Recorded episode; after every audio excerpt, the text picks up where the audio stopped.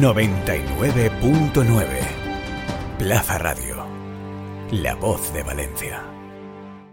Avanzamos en esta segunda jornada en Forinver 2022 con, con, el ánimo renovado, con ganas de encontrarse, con ganas de disfrutar este evento presencial. Estamos hablando de un evento único y de referencia en el sector financiero empresarial español. Y a mi derecha tengo a Javier Lorenzo. Javier Lorenzo es el responsable y fundador de la Escuela de Negocios jlorenzotrading.com. Muy buenos días, Javier. Hola Luis, ¿qué tal? Aquí estamos. Oye, y tú eres un habitual aquí también, ¿no? Sí, ya en 2020 tuve la suerte de participar con una ponencia con, en el Foro de Finanzas Personales de Rankia y este año me han vuelto a invitar, o sea que muy contento. La verdad que lo que has dicho, ¿no? Con la cantidad de gente que hay, encima el año pasado que no pudimos hacer, un lujo. Oye, pues un poco más y te, y te encierran a ti, a mí, los que estuvimos a 2020, ¿eh? Una semana después sí. nos encerraron, ¿eh? Tal cual, porque fue principio de marzo, ¿no? Me, me acuerdo. Sí, señor, sí, señor, sí, señor, sí, señor. Un Javier Lorenzo que acaba de lanzar el fondo GPM Asignación Táctica y que está muy contento, como el retoño que espera en julio. sí, sí. Muy contento por las dos cosas. Por, ¿no? por el, el, la nena, una, una nueva nena, una, una hermanita. Yo siempre digo una, una nueva tributa, eh, para tributar a Hacienda, que claro. falta nos va a hacer. Sí, sí, ostras. Sí, sí. Cuéntanos, háblanos del GPM de asignación táctica. Pues nada, la verdad que el día 25 de marzo se aprobó en la CNMV. Eh, a principios de abril empezaron a entrar los primeros partícipes y eh, empezó a entrar el primer capital.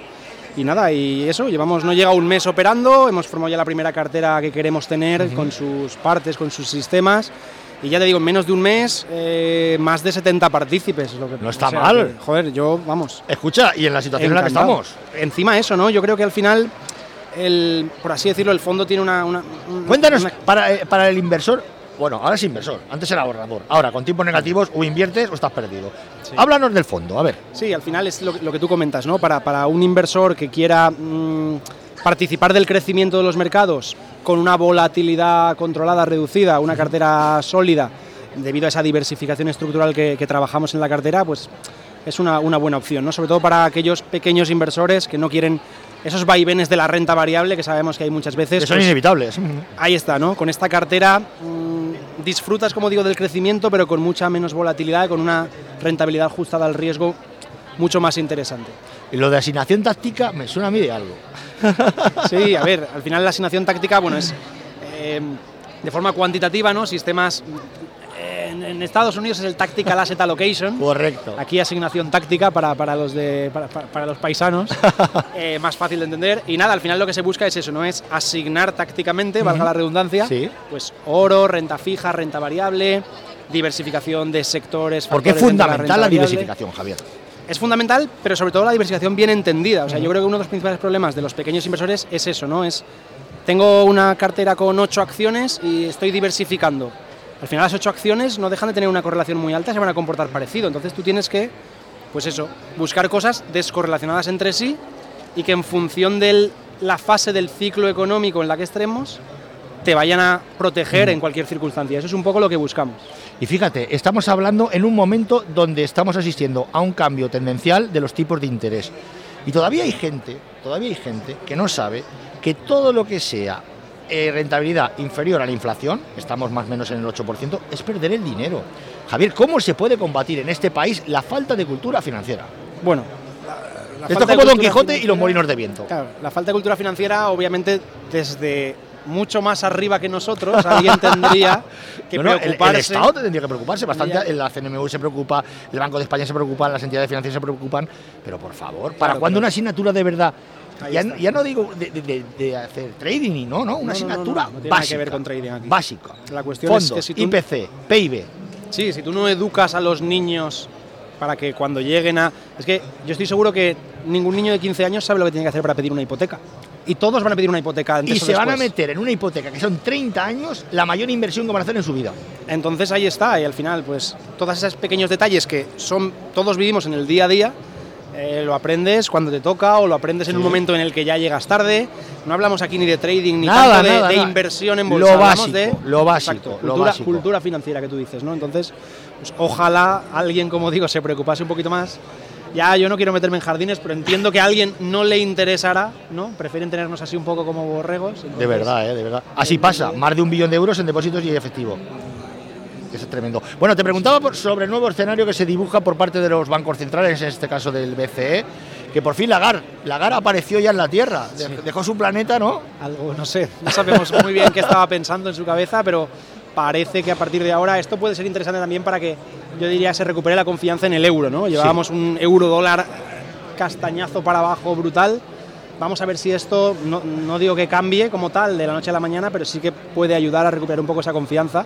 Y luego, por otro lado, este entorno de subida de tipos ¿no? en el que acabamos de empezar y vamos a vivir, lo que estamos viviendo sobre todo yo creo que es ver como en los primeros cuatro meses del año renta variable corrige, renta fija corrige. Y todo el mundo siempre tiene en la cabeza que estas cosas van al revés. ¿Cómo combatimos eso? Pues diversificando de una forma más amplia, ¿no? Oro, liquidez. Dentro de la renta variable, ¿qué sectores? Sector energía, que ahora... Está tirando bien, ¿eh? Está tirando bien. Pues consumo defensivo, eh, no sé, ya digo, factor más baja volatilidad y no tanto, tanto growth, ¿no? tanto crecimiento. Mira, me estabas hablando ahora mismo de la renta fija. Falta de cultura financiera. Señores, que la renta fija se pierde dinero, 10% en lo que va de año. Claro.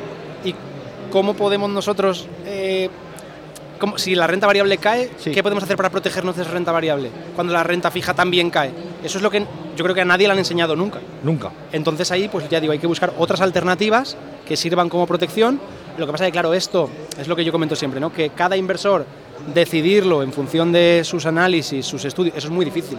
Al final eso hay que sistematizarlo de alguna forma, que se haya comprobado que, ha funcionado estadísticamente, históricamente, y ser, lo que yo siempre digo, no ser disciplinado y sistemático para, pues eso, que tu coco, tu, la psicología, afecte lo menos posible a tus decisiones. Oye, Javier, ¿Qué tiene que tener un activo para, para entrar a formar parte del fondo GPM de asignación táctica?